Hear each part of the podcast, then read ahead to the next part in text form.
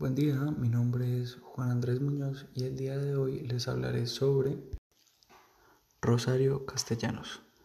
Nacido en el año de 1925 en México y fallecido en Israel en 1974, este fue un poeta, narrador, periodista y escritor.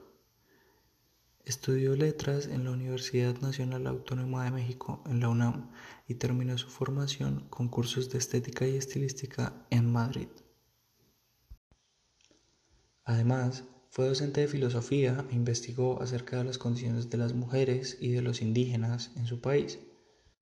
Esto le llevó a escribir una amplia gama de obras sobre distintos ámbitos. Por ejemplo, en el ámbito del machismo encontramos obras tales como Trayectoria al polvo de 1948 o Lívida luz de 1960.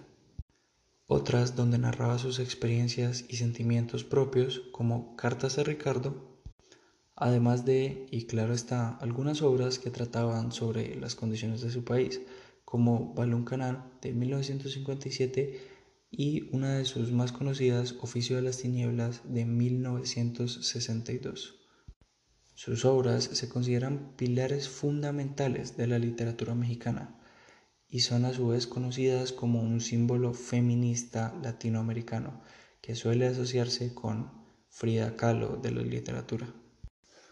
Además, y como ya se comentó, una de sus obras más conocidas, titulada Oficio de las Tinieblas, nace a partir del deseo de relatar ciertas historias sobre los indígenas y esa cultura del propio país de donde el autor proviene.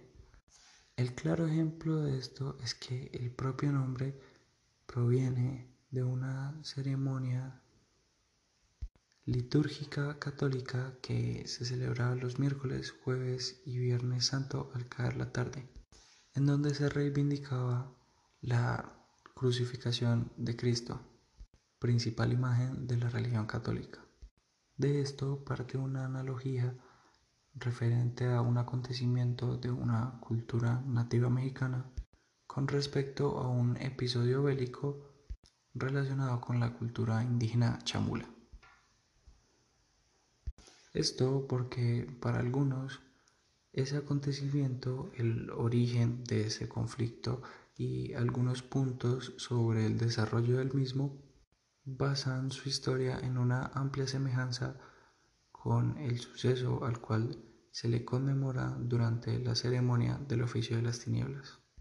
Por esta similitud de ambos sucesos en cuanto a referencias y se les desea narrar bajo el mismo nombre, oficio de las tinieblas, que vincula, según la lógica, a un indio salvaje, que en este caso representaría al judío con respecto a la ceremonia que conmemora la crucificación de Jesucristo como el asesino del Hijo de Dios.